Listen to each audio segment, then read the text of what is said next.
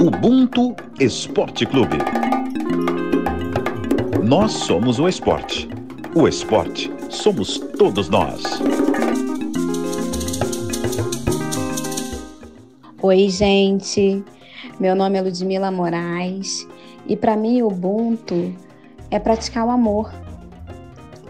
É olhar o outro com compaixão, ter respeito, ter empatia, é ser solidário, é sentir as dores do outro e celebrar as conquistas do outro, é viver realmente em comunidade, é crescer, mas não crescer sozinha, é querer e fazer com que as portas se abram para que o outro também possa crescer. Não olhar só para mim, mas olhar para os meus.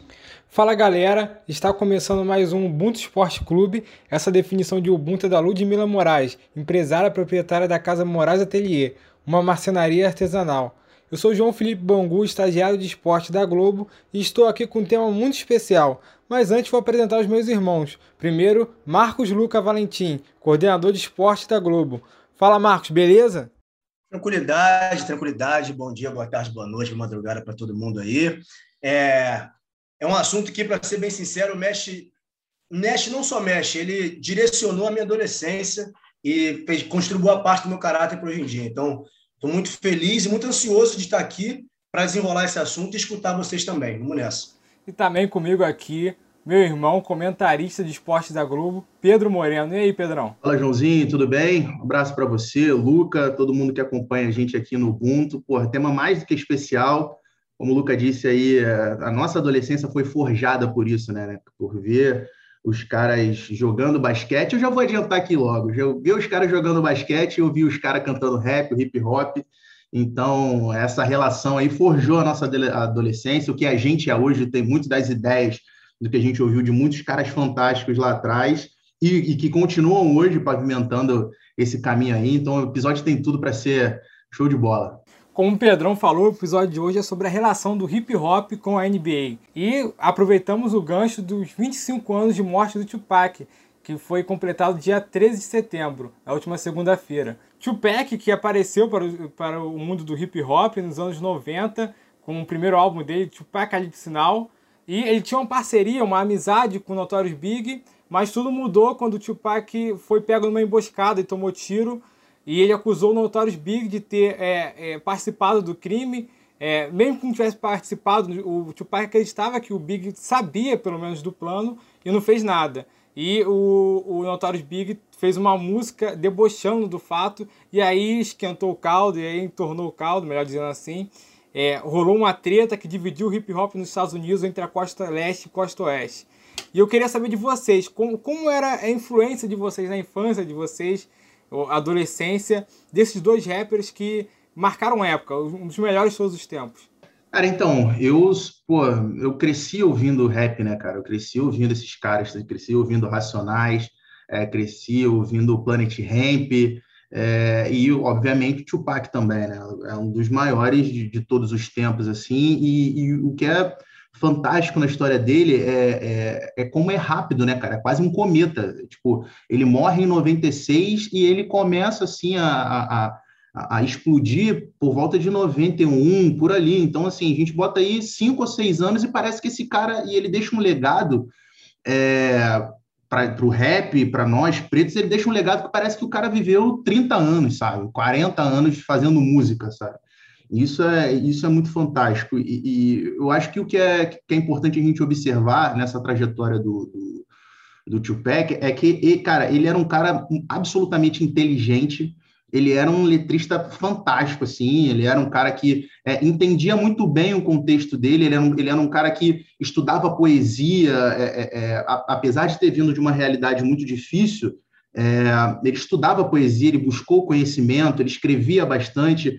É, os pais dele eram ativistas importantes, inclusive, do Panteras Negras, a família dele tinha uma relação muito grande com, com o ativismo social e racial, então, assim, ele teve, ele sempre teve essa preocupação Só que é um cara que ele, ele acabou sendo vítima da própria estrutura de onde ele cresceu, né, cara? Ele é um cara que a gente falou que ele acendeu muito rápido, sem preparo para isso. É uma realidade que a gente vê em vários artistas, é, é, é, não só negros, brancos também, mas nos Estados Unidos, aqui no Brasil. Então, o cara acendeu muito rápido, sem ter um preparo em torno dele para isso, ele acabou sendo, sendo vítima do, do, do próprio do próprio meio que ele estava, mas sem dúvida foi uma é, foi e é uma grande influência para nós até hoje, porque até hoje vira e mexe é, aparece um, uma caneta inédita aí do Tupac aí. Assim, eu, eu, eu faço das palavras do Pedro assim as minhas também, porque eu cresci ouvindo esses caras, enfim, é, molda caráter, né? Você acaba, para mim, o Tupac é o maior de todos. Eu obviamente o Notorious é um maluco imenso, mas o Tupac é um, é um revolucionário, um gênio, é como o Pedro falou, parece que ele viveu 300 anos, parece que ele está vivo ainda. As coisas que ele falava aos 22, 23 anos de idade são atuais nas músicas dele, até porque a mãe dele, como o Pedro falou dos pais, a Fene Shakur, era uma Pantera Negra, é do Partido dos Panteras Negras, uma mulher fantástica também, então ele cresceu nesse ambiente, é, isso no sangue, né? além da genética, ele vendo isso na vida dele. E as letras dele, do Tupac, elas dialogam com a NBA, com a realidade da maioria da NBA, que é, que é a maioria é preta, porque ele fala de periferia, ele fala de droga, ele fala de aborto, ele fala de gravidez na infância, ele fala de abandono do, do pai, ele fala de diversas questões que um, um, uma pessoa negra, no ambiente em que ele cresce, como é a maioria dos atletas da NBA, estão acostumados a ver. É o dia a dia dessas pessoas. Né? Então, é, é, a relação desses dois, desses dois mundos ela se constrói muito graças ao Tupac, óbvio, não que não existisse antes dele, existia também, mas ele, ele é, o, é como dizem lá fora, é o game changer, né? o cara que muda o jogo. É o cara que vai inspirar, inclusive, o Kevin Durant fazer uma tatuagem. O Kevin Durant tem a tatuagem na panturrilha, que é a cara do Tupac.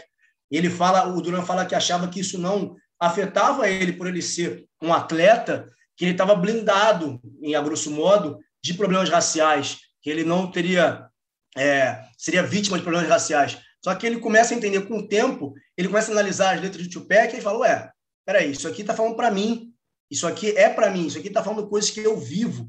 Então, quando o Kevin Durant, por exemplo, ele vira e fala assim, ah, é, eu comecei a analisar as letras dele e ver que aquilo que ele dizia são coisas que podem não me afetar agora, mas me afetaram durante boa parte da minha vida. E ele faz a tatuagem do Tupac por causa disso.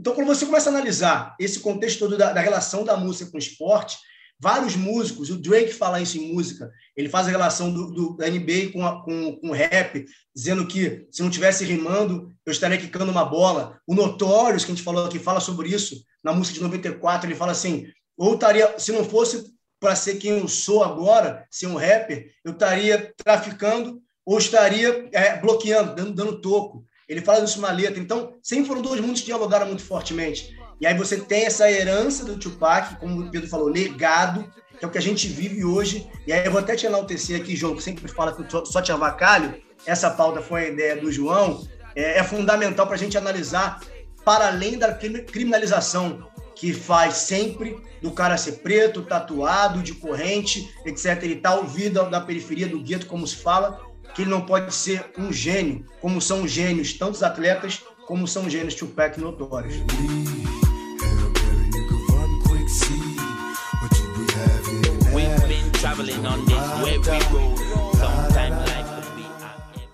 E você falou agora de tatuagem, lembrei aqui, cara, o meu irmão Danilo, é, ele, ele nasceu em, em 98, ou seja, ele nasceu dois anos depois que o Tupac morreu. E ele tem uma tatuagem do Tupac também. É, tipo, o moleque também cresceu aí na. Atemporal, né? O cara é, é o moleque cresceu na minha onda aí ouvindo rap e tal. E, e, o cara, o moleque é apaixonado pelo Tupac também. Tem uma tatuagem do Tupac e ele nem viu o cara em vida, sabe? Isso é, isso é fantástico. É, deixa, eu, deixa eu falar outra para então. Meu irmão, tem três irmãos. O meu irmão, abaixo de mim, ele vai fazer uma tatuagem chamada Do For Love, que é uma música do Tupac. É um moleque também que pouquíssimo viu. Assim, eu nem lembro de imagem do Tupac vivo quando era moleque. É muito mais depois, mas também vai fazer uma tatuagem nesse que o Pedro falou, esse caminho que você cresce sendo reverenciado, é toda a sua volta reverenciando uma figura. E vocês falaram da questão de criminalidade, né? Porque o hip hop, ele começou, é, Tupac e Big principalmente, é, estreitaram laços com algumas gangues dos Estados Unidos, que eram os Crips e os Bloods, né? Que eram gangues de LA. E então isso já bastou para a imprensa criminalizar todo o hip hop na época.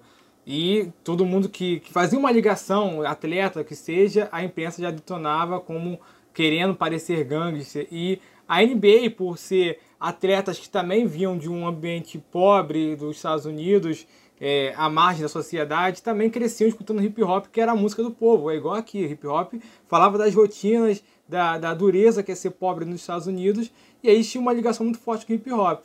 E, inevitavelmente, começou a ter uma influência na, na NBA.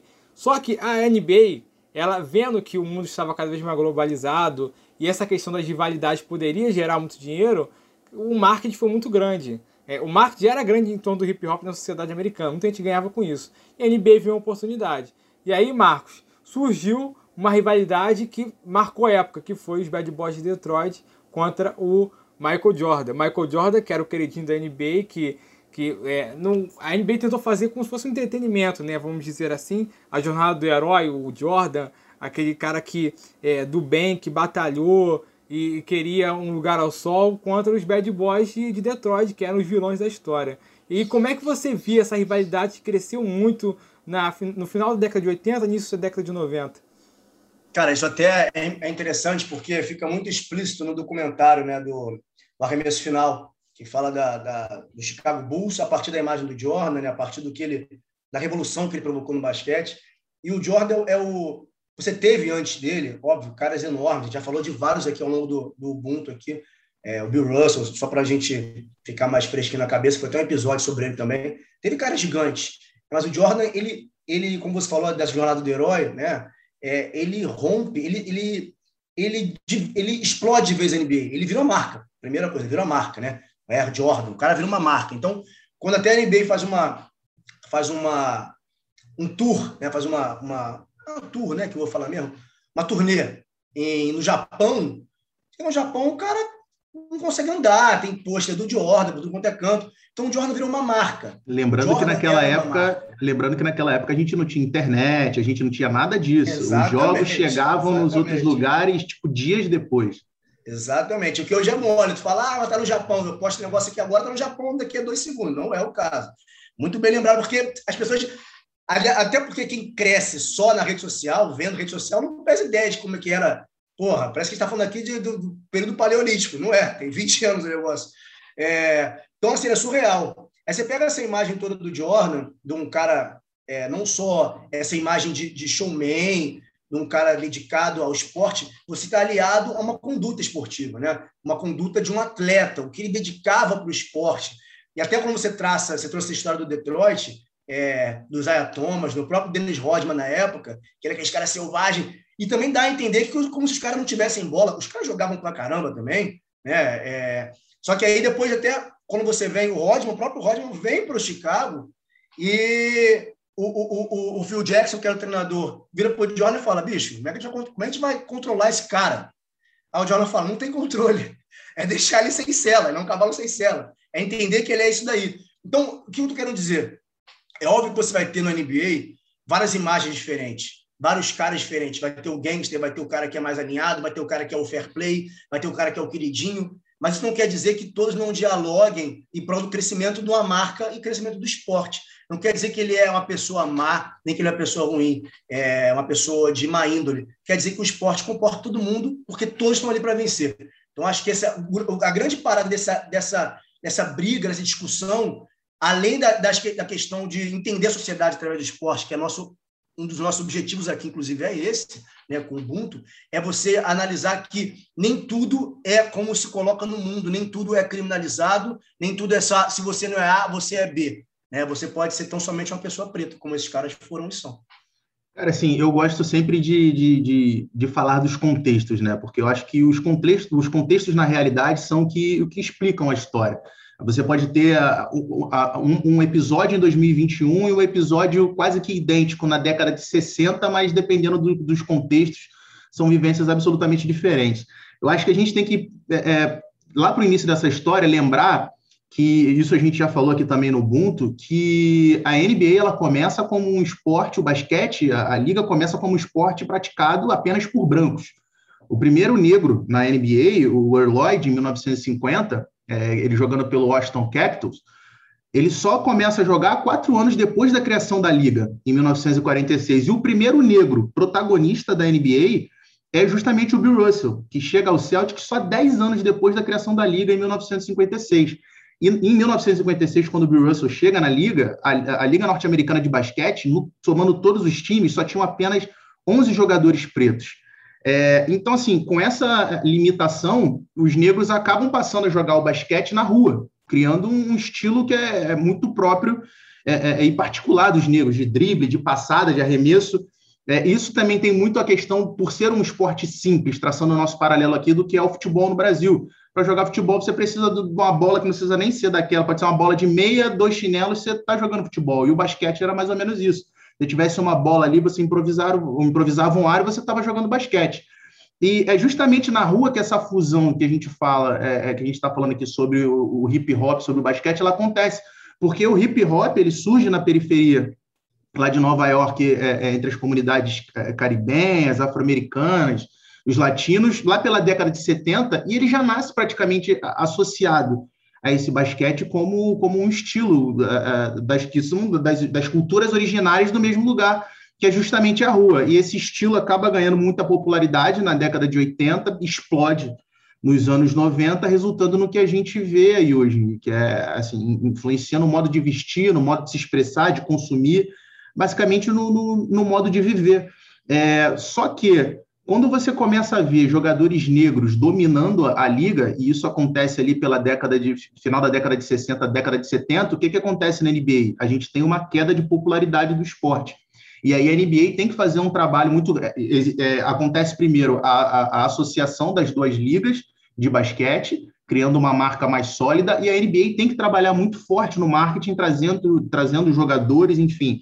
É, e aí consegue recuperar esse prestígio da NBA junto, e aí quando surge o Michael Jordan na, na, na, segunda metade da década de 80, mas existe essa queda de popularidade lá atrás da NBA, onde os caras é, começam a ligar justamente isso, o esporte, a, a, o basquete como um esporte é, é, marginal, como um esporte, porque era um esporte que começou a ser dominado por jogadores negros. Então, isso que vem acontecer nos anos 2000, isso não é uma novidade, isso já era algo que já tinha acontecido lá na década de 70. E para falarmos sobre essa relação entre o basquete e o hip hop, chamamos André Bernardo, fundador do Rap Mais, maior portal de hip hop e cultura urbana do Brasil. Pô, eu sigo essa página desde sempre, cara. É muito bom esse portal, muito bom mesmo. Vamos ouvir o que ele tem para falar aí. Eu enxergo essa relação do rap, né, da cultura hip hop com a NBA como uma relação de família mesmo, uma coisa bem próxima, porque foram dois escapes que os jovens pretos dos Estados Unidos tiveram para não entrarem para o mundo do crime, né? E, e essa relação começou em, na década de 80, quando o, o, rap estava crescendo, né? O rap começou lá na, na época de 70.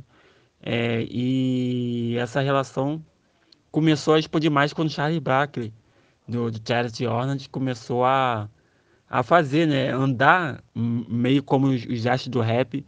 E foi aumentando nos anos 90. O Shaquille O'Neal também começou a andar mais de daquele estilo de, de rap, daquele bonezão abarreta, daquela correntona, e, isso foi aumentando cada vez mais. E hoje a relação dos jogadores com a NBA também é bem próxima. A gente pode ver o Drake aí, ele é um torcedor fanático do, do Toronto Raptors. Temos aí Travis Scott, que também é um torcedor fanático do Houston Rockets. Então essa relação é bem próxima, é, não só pela parte social, né, que é, essas duas frentes ocupam nos Estados Unidos, mas também na parte de de entregação mesmo do, das duas culturas. E também a gente vale notar que hoje um dos times mais poderosos, o, o Brooklyn Nets, né, que tem, temos aí o Kevin Durant, o Kyrie, o, o Harden, foi comprada é, pelo Jay-Z há um tempo atrás, hoje ele já não é mais sócio, mas é bom levar isso também, que o, o Jay-Z, os Nets eram de outra cidade, o seu bairro lá de Nova York. Valeu, André. E como o Pedro falou, né, o hip hop, cara, é trilha sonora do, do basquete. Basquete que é aquele basquete de rua que o pessoal botava quando vocês quando aparece aqueles filmes americanos, né? É, todo mundo odeia o Chris, até a série também. Cara, os caras jogam basquete, tem um radinho de som do lado, tocando hip hop. Faz parte da cultura deles. E para falar um pouco sobre essa ligação do hip hop com o basquete, cara, a gente chamou uma lenda, assim. Eu falei até pro Marcos aqui. A vontade que eu tinha de vir de, de terno hoje. Só não vim de terno porque Bangu faz 50 graus e aí eu não conseguiria terminar o programa. A gente vai na metade. Mas hoje temos aqui uma lenda, o DJ KLJ, do grupo Racionais. Vamos ouvir o que ele tem para falar, vamos?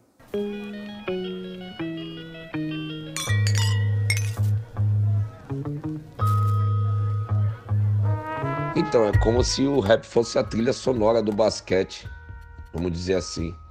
Os MCs são fãs dos, dos times, né? Usam as camisetas, os, os bonés, vão aos, aos, aos estádios assistirem, assistirem os jogos. Então, é, é, tem essa relação bem próxima, né? É uma coisa de rua também, assim como, assim como o rap também é. Eu vejo assim. Ah, e o Pac é um dos melhores letristas de todos os tempos, né? No rap. Ele falava muito sobre. Ele levantava muito a bandeira dos pretos, né, mano? Isso aí é incontestável. Embora eu.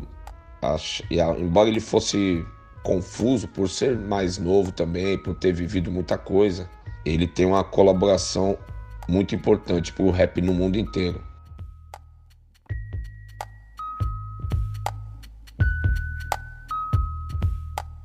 Muito obrigado, mestre KLJ. E a gente aqui no Brasil, a gente também tem o funk, né? Que também é o, o grande ritmo das comunidades, é, da, da, da, periferia. E os nossos atletas também é, nascem escutando funk, a gente, porque retratam essa realidade, né? E eu queria saber de você, Pedro, você enxerga essa relação também, assim como o hip hop, o funk também é, é a trilha da, da do nosso jogo? Ah, claro, né, cara? Claro, é assim, porque não, não, não tem como você fugir da vivência. É por que, que acaba se tornando a trilha sonora? Porque essas pessoas são basicamente originadas do mesmo lugar. Se você for pegar os jogadores de futebol, cara, 90% vem da, vem da periferia, 90% enxerga no futebol é, é, a maneira da, da, sobrevivência, assim como é no, nos Estados Unidos o basquete para os moleques, entendeu? É, a, a, a, gente só tem que fazer a ressalva porque nos Estados Unidos você tem um pouco um direcionamento melhor em termos de estudo, em termos de cultura, que aqui no Brasil é mais precário. Mas você tem duas linhas convergindo da, da, da mesma situação, do, do, do, mesmo, do mesmo local. Então não é à toa que o, o moleque, quando, é, é quando sai da periferia, quando vira um craque, um jogador de futebol, Cara, o cara, ele tá ali ouvindo funk, ele é do meio do funk. Essas amizades se, se criam, às vezes, até lá de baixo e, e eles vão crescendo, vão crescendo juntos. Então, não é só que é uma trilha do jogador de futebol, é a trilha da vida do cara. Aquela, aquela, a, aquela música ali é o que retrata melhor a, a, a, realidade que ele viveu desde pequeno. E não só o funk, mas o próprio rap no Brasil também é, é a trilha sonora também de, de, de vários desses. Cara, esse assunto é muito importante. E o André Bernardo, do portal Rap Mais, mandou a sonora pra gente que casa perfeitamente com o que estamos falando. Vamos ouvir aí o que ele tem pra falar. O rap, ele literalmente salva vidas, né? A cultura hip hop em si, ela é um escape para os jovens pretos, para eles poderem é, pensar em outras coisas além de ser coisas ruins, né? E também é uma coisa bem acessível, uma coisa bem, bem tranquila, entre aspas, né? De, de, de se entrar seja escrevendo, seja fazendo beats, seja ao menos pesquisando ou, ouvindo mesmo, é uma coisa que te traz conforto, é uma coisa que você sente aí como normalmente rap traz a realidade né, das pessoas, você consegue se sentir ali dentro daquela música, você consegue ver que quando um artista está cantando algo, pode ser realmente sua realidade. Então, essa, essa questão de é, disciplina, de, de não vacilar, de também querer o poder agora, né, que está muita sessão, é, e ver que você pode sair do nada e ter muita coisa assim que você pode melhorar a família, sua família, sua condição de vida. Então isso também é uma coisa bem importante do rap que ele te traz, te faz fazer ter sonhos.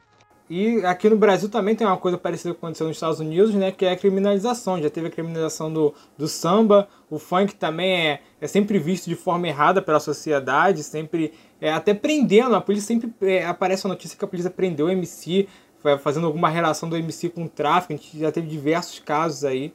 E, e eu queria saber de você, Marcos, também como é prejudicial essa criminalização dos nossos estilos musicais mais populares, né? Cara, é, essa criminalização para com nossos corpos, ela é desde que o Brasil é Brasil, né? desde que ele ocorre, desde que sequestra nossos antepassados, trazem para cá. Então, tem como. A única estratégia de fugir disso é fazer o que a gente faz aqui. É sempre conhecimento. Eu acho que, como você falou do samba, exatamente, o samba foi a trilha sonora, ainda é, de muitos muito jogadores de futebol, né? Quando ele é criminalizado, é, o samba é resistente, o samba é preto, sabe? O funk é preto. Então, é, essas coisas têm que ficar evidentes. Por que você prende o Renan da Penha, por exemplo, né? como você falou que prende um DJ? Ah, tem relação. Cara, você não prende um, um, um, DJ que toca em rave. Rave tem droga pra caramba. Rave tem droga pra caramba.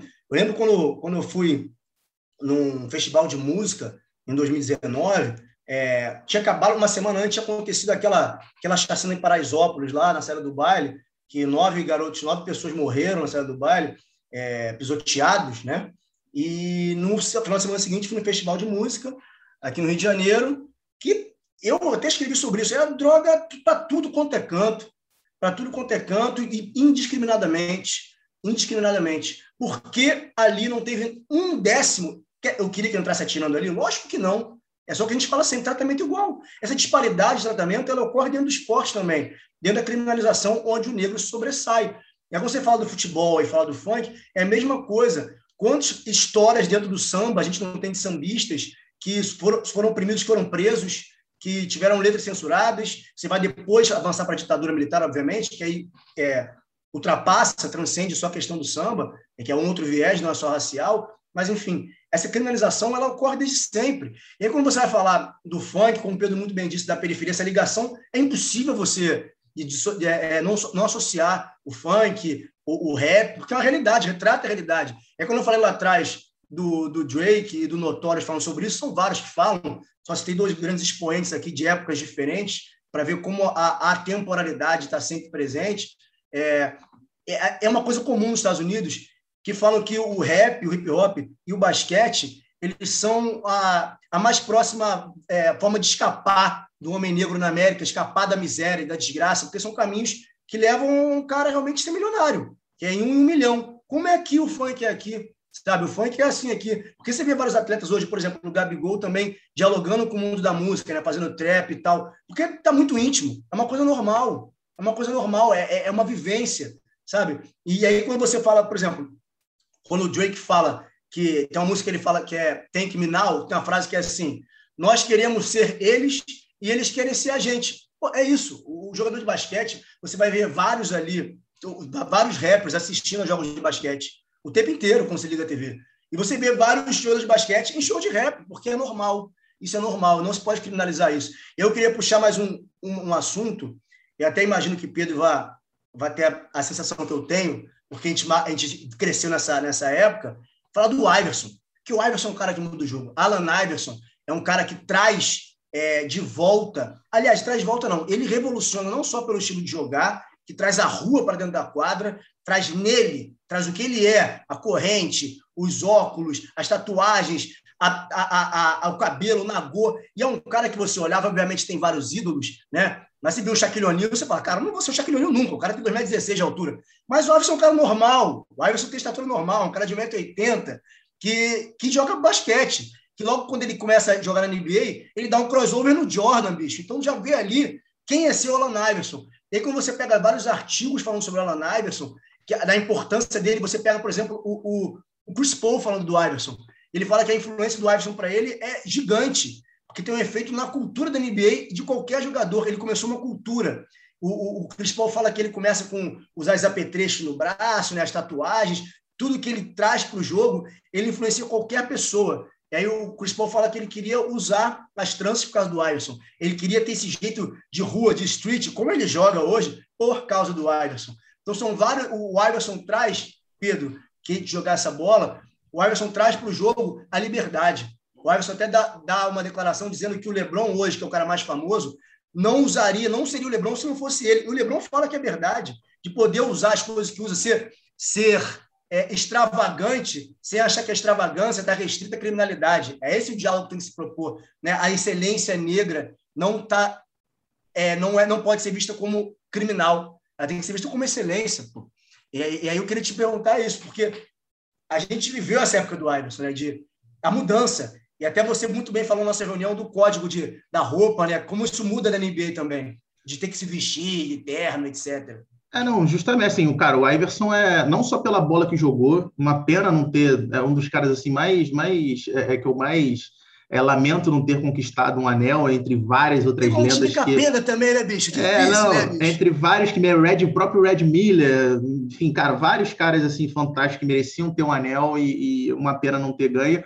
E, cara, assim, todo moleque naquela época, daquela geração, e foi uma geração fantástica, porque você tinha muita gente boa ali, é, o Shaq, o Kobe, o Iverson, cara, muita gente boa. Cara, um cara que eu, eu amava, cara, o Ben Wallace. Porra, eu amava o Ben Wallace, porque era justamente isso que você falou. Ele era o cara que rompia com todos os. Pô, o Ben Wallace entrava com aquele blecão, e tipo com boné. Bruto. É, e com boné no meio do, do, do mó blecão e o cara com boné no meio do black, assim, tipo, de cara assim, você olhava, caraca, e aí depois você viu o cara em quadro, então tipo, tinha muito isso do, do estilo.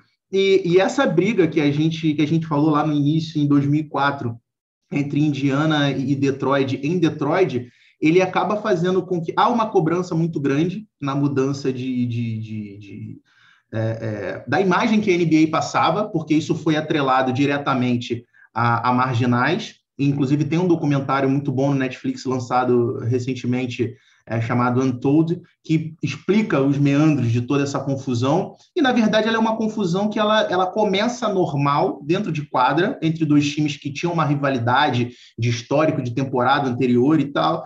É uma confusão normal, que a gente já viu várias vezes na NBA, o empurra-empurra, e a, o, o, a gasolina é jogada através de um copo de cerveja que um, que um torcedor branco joga e aí descamba para o que foi aquilo ali. E através desse episódio, é, começa a ser tratado, a NBA volta a ser tratado muito como um esporte de atletas marginais, e a, a, o comissário da NBA, é, pressionado por isso, ele acaba é, é, rompendo essa, esse dress code, esse, esse, estilo de vida dos atletas com a ligação hip hop. Então, os atletas tiveram que parar de se vestir daquele jeito, tiveram que parar de se comportar daquele jeito. E até o próprio é, Jermaine O'Neal, que na época era jogador do, do, Indiana, no documentário ele fala algo muito interessante, que ele diz, é, cara, mas os atletas do hockey, que é um esporte praticado majoritariamente por atletas brancos, Cara, os caras já caíam na pancada já há décadas, com um taco dando um tacada no outro. Isso nunca foi ligado, nunca foi direcionado a, a, a nenhum, a nenhum estilo de vida, a nenhum estilo de música, entendeu? Então, por que que naquele momento é, aquele episódio acaba sendo em decorrência de uma ligação dos atletas com o rap, com, com, com, com os negros, com a criminalidade? É, obviamente, a gente sabe, tudo isso por conta da, da, da, cor da pele, mas também não é algo novo, porque, como a gente lembrou aqui, na década de 70 isso aconteceu também. É, os atletas foram ligados, foi, onde, foi um momento onde teve uma explosão de, de, de uso de, de, de, drogas nos Estados Unidos, e os atletas da NBA foram ligados dire, diretamente a essa marginalidade ao, ao uso de drogas, e a NBA acabou ficando conhecida como a Liga dos Atletas Drogados, entendeu? Justamente no, mais um ato de preconceito por conta da cor da pele dos atletas. Vocês tinham falado do... como sempre isso acontece de como a imagem opera, como o símbolo opera no imaginário, né? Porque, falando do Iverson, ele chega na NBA, como ele se veste no dia a dia, um bermudão lá no tornozelo, um tênis frouxo, cadastro amarrado, umas camisas largas que cabiam sete Iverson dentro, cheio de tatuagem, um monte de coisa no braço. A NBA fala, que isso, cara? Começa um monte de jogador se vestir assim também, que isso? Que imagem é essa? Você vai acabar com a imagem da NBA? Como é que vai ter um monte de crioulo andando assim? Entra esse desespero, né? Então, a imagem sempre favorecendo, né? Tudo, tudo é, é forjado em cima de estereótipos racistas, como eu que. Eu queria voltar rapidinho, só no, naquele lance que você falou em relação à marginalização da, da, da música, dos estilos musicais, é, porque, assim, hoje a galera mais nova vê na televisão uma Anitta, é, é, é, rappers, cantores de funk tendo uma exposição muito grande e talvez não se deem conta que isso é muito recente no Brasil porque isso muito por conta da, da, dessa, da chegada da internet, onde você facilita muito mais a distribuição do, seu conteúdo. Porque enquanto a, essa distribuição da mídia ela ficou escrava da indústria fonográfica e da mídia visual, é, não existia essa abertura para o rap, essa abertura para o funk. Pelo contrário. Então, a, a, a, partir do momento onde o, o rapper, o cantor de funk, o MC, ele vai lá e disponibiliza o conteúdo dele no YouTube, ele não depende dessa, é, dessa indústria. Eu acho que talvez o caso mais famoso que a gente tem aqui no, no, no, na nossa vivência talvez seja o Emicida, que não precisou da indústria fonográfica para ter o que ele tem hoje. É, a partir desse momento, a indústria foi obrigada a, a, a se abrir, porque se ela não, não puxasse esse conteúdo para ela, ela teria uma distribuição e não iria lucrar em cima disso. Então, na verdade, a própria, a própria indústria ela teve que se abrir para conseguir também é, é, é, ganhar lucros em cima disso, mas enquanto foi, enquanto o, o rap, o funk ficou escravo dessa indústria, gente, eles não tiveram abertura, eles não tiveram a exposição que a gente tem hoje. O cenário é, é, é muito diferente e principalmente por conta do advento da internet. É só tu ver, pegar aí quantos desses caras, né? A gente fala sempre aqui de ancestralidade, dos nossos mais antigos, esses caras de hoje, como falou a Anitta, etc., não existiriam se lá atrás tivesse essa galera, falando só do rap aqui, MV Bill, Racionais, Black Alien, Sabotagem, não tivesse. Esses, só se pegar, esses caras não estão milionários nem próximo aos que de hoje estão. Né? Justamente por isso, Exato. porque eles pavimentaram, eles pegaram lá, quando tudo era mato, literalmente, pegaram a enxada na mão e foram capinando para que hoje trilhasse uma. Nem uma, uma, uma rua, não. É um elevador para o sucesso, tá ligado? Então, isso tem que ser sempre muito dito para que nunca, não só as pessoas esqueçam, não, a gente esquecer que tudo para a gente é assim. Se a gente está aqui também jornalista, vê alguém antes, tem um, tem um PC Vasconcelos que é nosso para caramba, entendeu? Tudo isso tem que pensar sempre, a gente nunca está sozinho.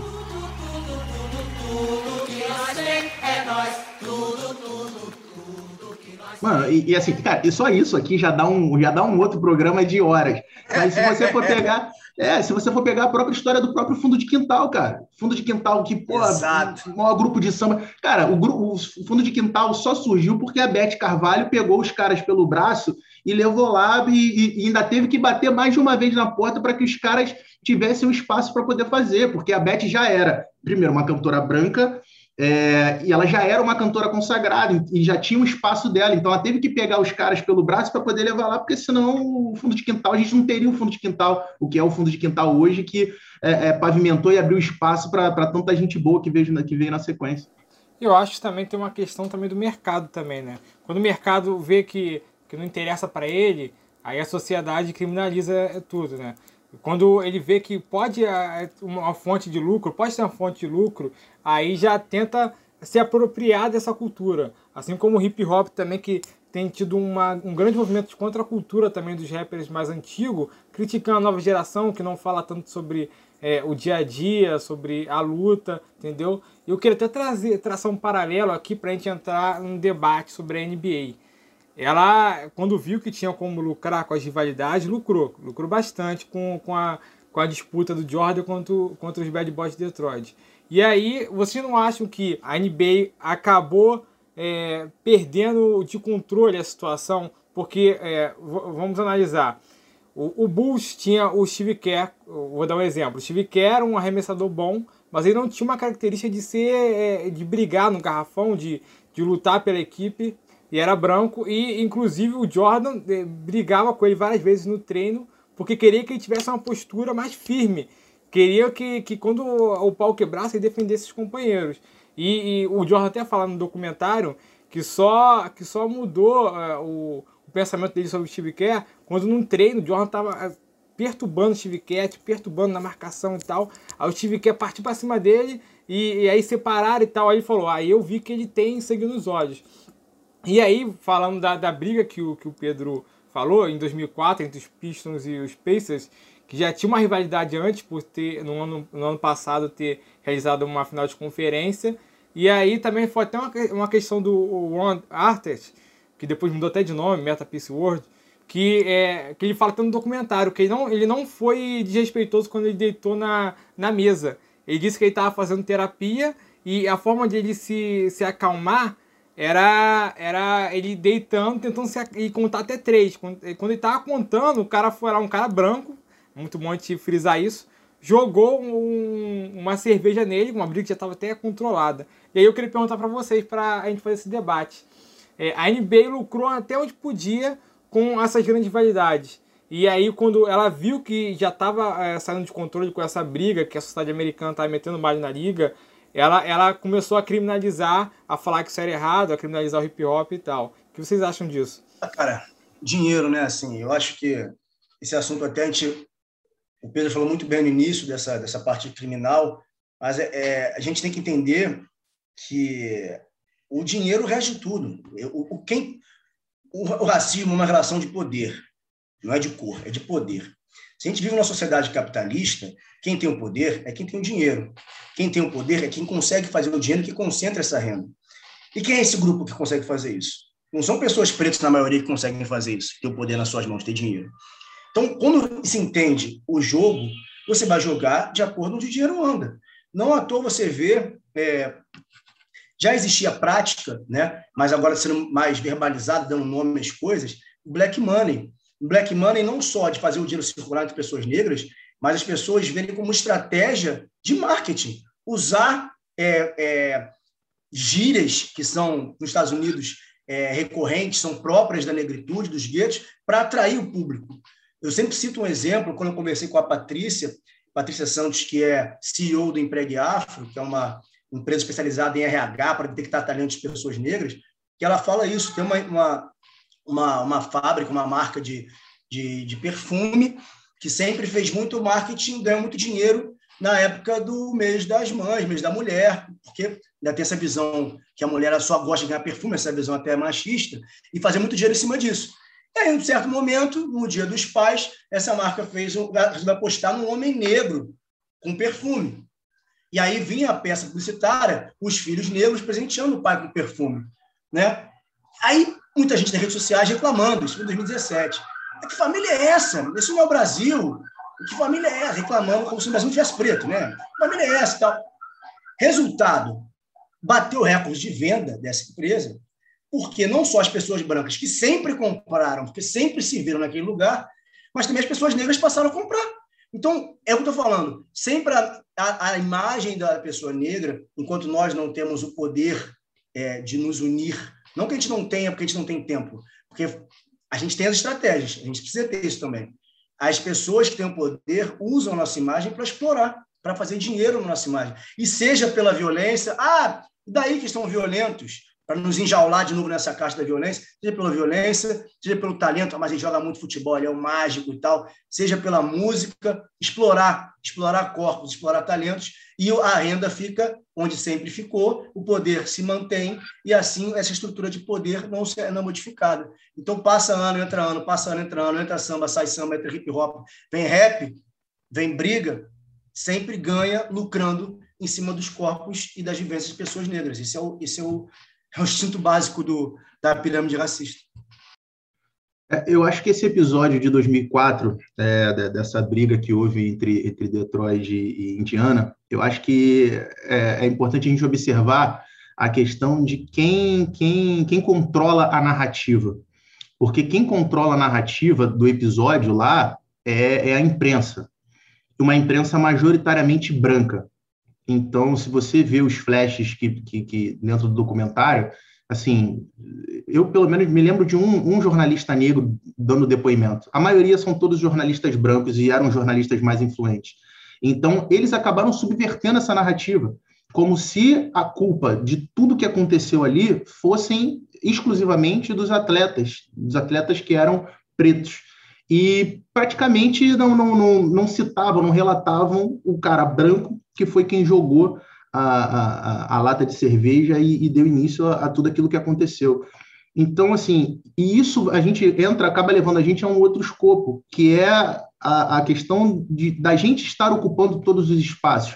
Porque talvez se você tivesse é, é, mais jornalistas negros ali participando da construção daquela narrativa, você teria a oportunidade de ter um olhar diferente e não um olhar é, racista diante daquele acontecimento, entendeu? Então, a gente trazendo até para a nossa realidade, que eu acho que é muito importante a gente sempre é, trazer esses fatos históricos, observar e trazer para dentro do nosso recorte aqui, trazendo agora para o nosso recorte no Brasil e mais ainda para o nosso recorte como jornalistas, como é importante a gente estar tá ocupando esses espaços, como é importante a gente é, é, é, dar o nosso, o nosso olhar porque é justamente o nosso olhar que pode redefinir como se conta uma história. E, e Pedro, é, além de, de, de, não falarem mal do, do cara que começou isso tudo, é, é tem uma entrevista dele que ele, que ele aparece rindo. É, perguntaram para ele se ele faria isso de novo. Ele falou. Ele trata ele como galhofa. É. Ele falou: Ah, eu farei de novo e ainda botaria o pé na frente do, do Ron Artest para ele cair. Porque na, no, na hora o, o Ron Artest ele acabou indo para cima de outra pessoa que não tinha nada a ver com isso, porque ele não viu que foi o, outra pessoa que arremessou, não foi esse cara que arremessou. E ele dá entrevista rindo, é, falando que, que botaria o pé na frente, um absurdo isso.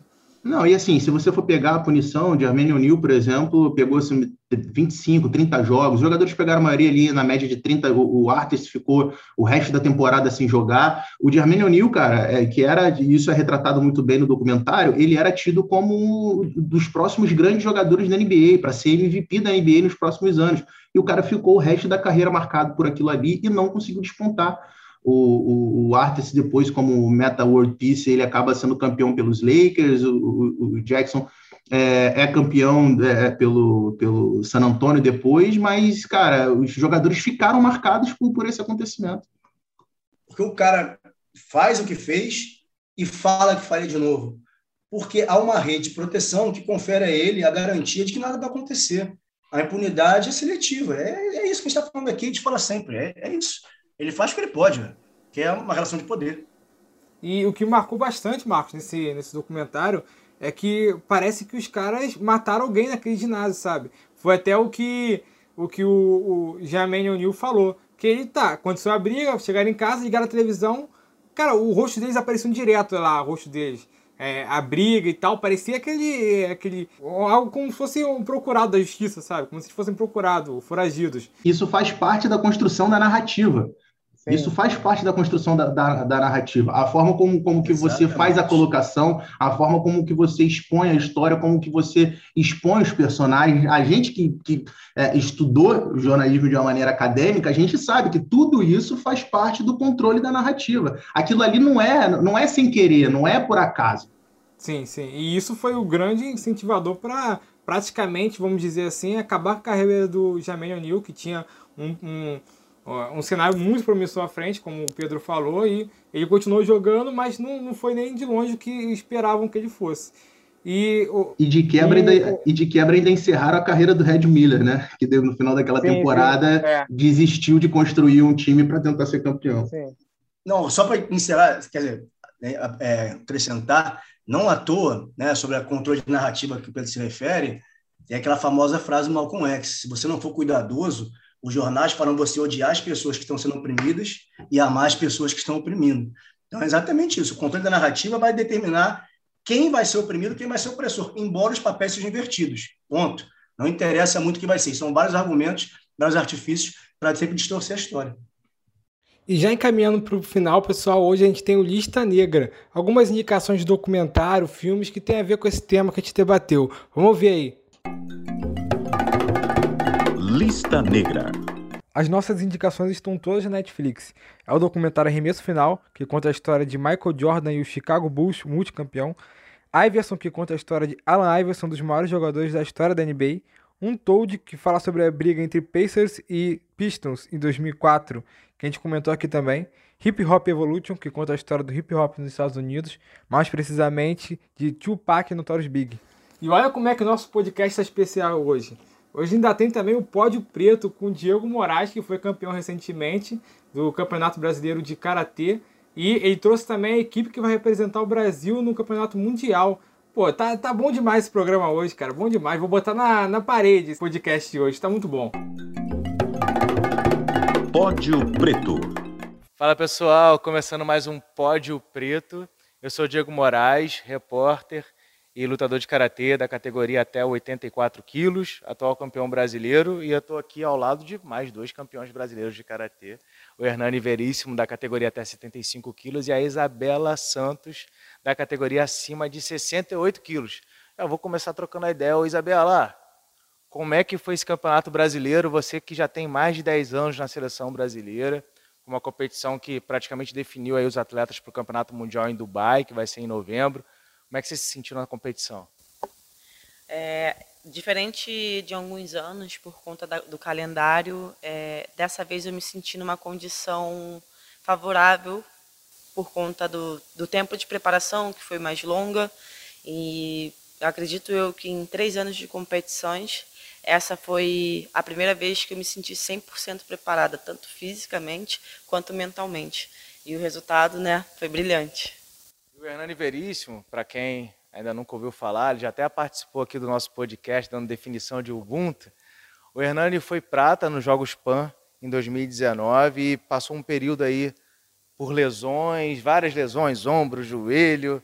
O rapaz está todo, foi costurado, recosturado e vem para um campeonato brasileiro mostrando mais uma vez uma força que as pessoas falam assim, nossa, o Hernani, o Hernani voltou e não voltou para pouca coisa não, voltou brilhando.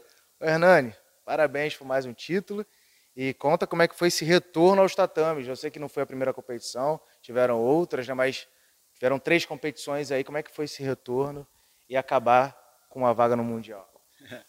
E lá, Diego, já me chamam até de, de Frankenstein, né? De tanta cirurgia. é, as cirurgias foram feitas por conta de tentar acelerar o calendário olímpico que você participou. Eu tentei participar também, mas as cirurgias acabaram que me impedindo, mas agora seguindo inteiro e é, daqui inteiro daqui para frente. E o Campeonato Brasileiro foi sensacional. Eu voltei no meeting nacional, que foi um campeonato que aconteceu três semanas antes né, do, do Campeonato Brasileiro. E eu voltei com, com toda a força. Foi, foi muito bom estar podendo defender o meu, o meu lugar, que era o de primeiro titular da seleção brasileira. É, muitas pessoas tinham dúvidas é, que eu ia ser essa pessoa porque tinha outras pessoas da categoria chegando e eu queria mostrar que eu era o titular. Tive muitos momentos da minha cabeça que eu é, mesmo tive dúvidas: será que eu volto? Será que eu vou ter esse medo de perder essa vaga por essa pessoa? E até o dia que eu decidi, bati o pé, eu falei, vou terminar essa recuperação com força, vou atrás e essa vaga é minha, ninguém vai tirar desse mundial. E deu tudo certo e agora estou com vocês aí, rumo a Dubai. Isabela, é, é legal o Hernani falar da questão de, ah, tava com, tava, em algum momento eu tive essa dúvida se era o meu lugar, se, se eu não devia estar ali e tal. Isso passou por um momento por você também. E você está anos na seleção brasileira, né? Mas é, essa indecisão e saber se é ou não é o seu lugar. E aí eu te pergunto, o pódio preto, o lugar mais alto, o topo, é o seu lugar ou não é o seu lugar? É o meu lugar, né? Nasci para reinar. É, a minha cor já me ensinou isso. E sim, essa dúvida bateu dentro da, do, do circuito olímpico. E o finalzinho foi bem difícil. E essa, essa resiliência, acho que a gente nasce com ela.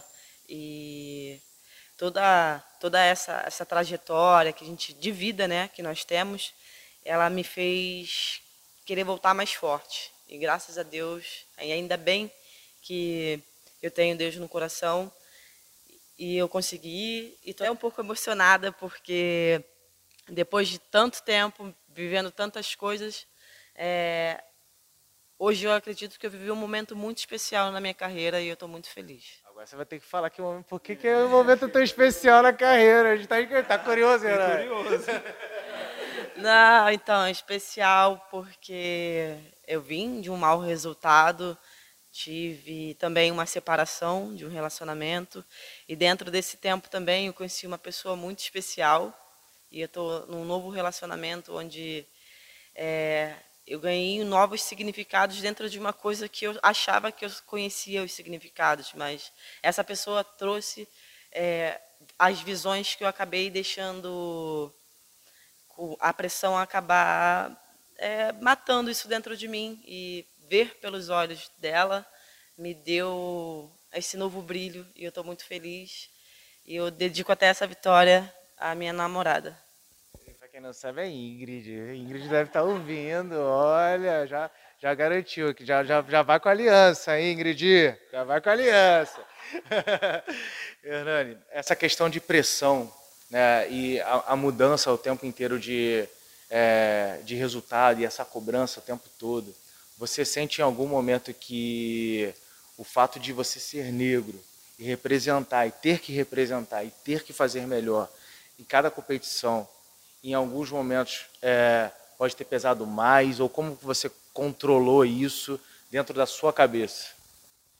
Eu acho que pode sim ter uma pressão, Diego, mas eu eu tenho eu sofro mais uma pressão é, minha mesmo, né? Eu sou uma pessoa que me cobro muito para ser o melhor e, e, e mostrar, é, sendo negro, e falar assim: eu cheguei, você pode chegar. Então, eu olho é, muito, muitas é, pessoas que conseguiram. Eu falo, mas como assim ele está lá e não é aquele? Mas será que aquela pessoa fez a mesma coisa? Ou será que ela desistiu no meio? Ou será que ela não teve oportunidade de chegar? E eu falo, nossa, se eu tenho oportunidade e, e às vezes eu vou me sacrificar um pouquinho mais, uma outra pessoa que já vai saber o caminho que eu fiz, ela vai conseguir chegar mais longe do que eu cheguei e isso vai conseguir propagar muito mais coisas para muito muito mais pessoas negras é, que estão ao meu redor. E essa questão do que você acabou de falar acaba sendo um pouco do legado, né?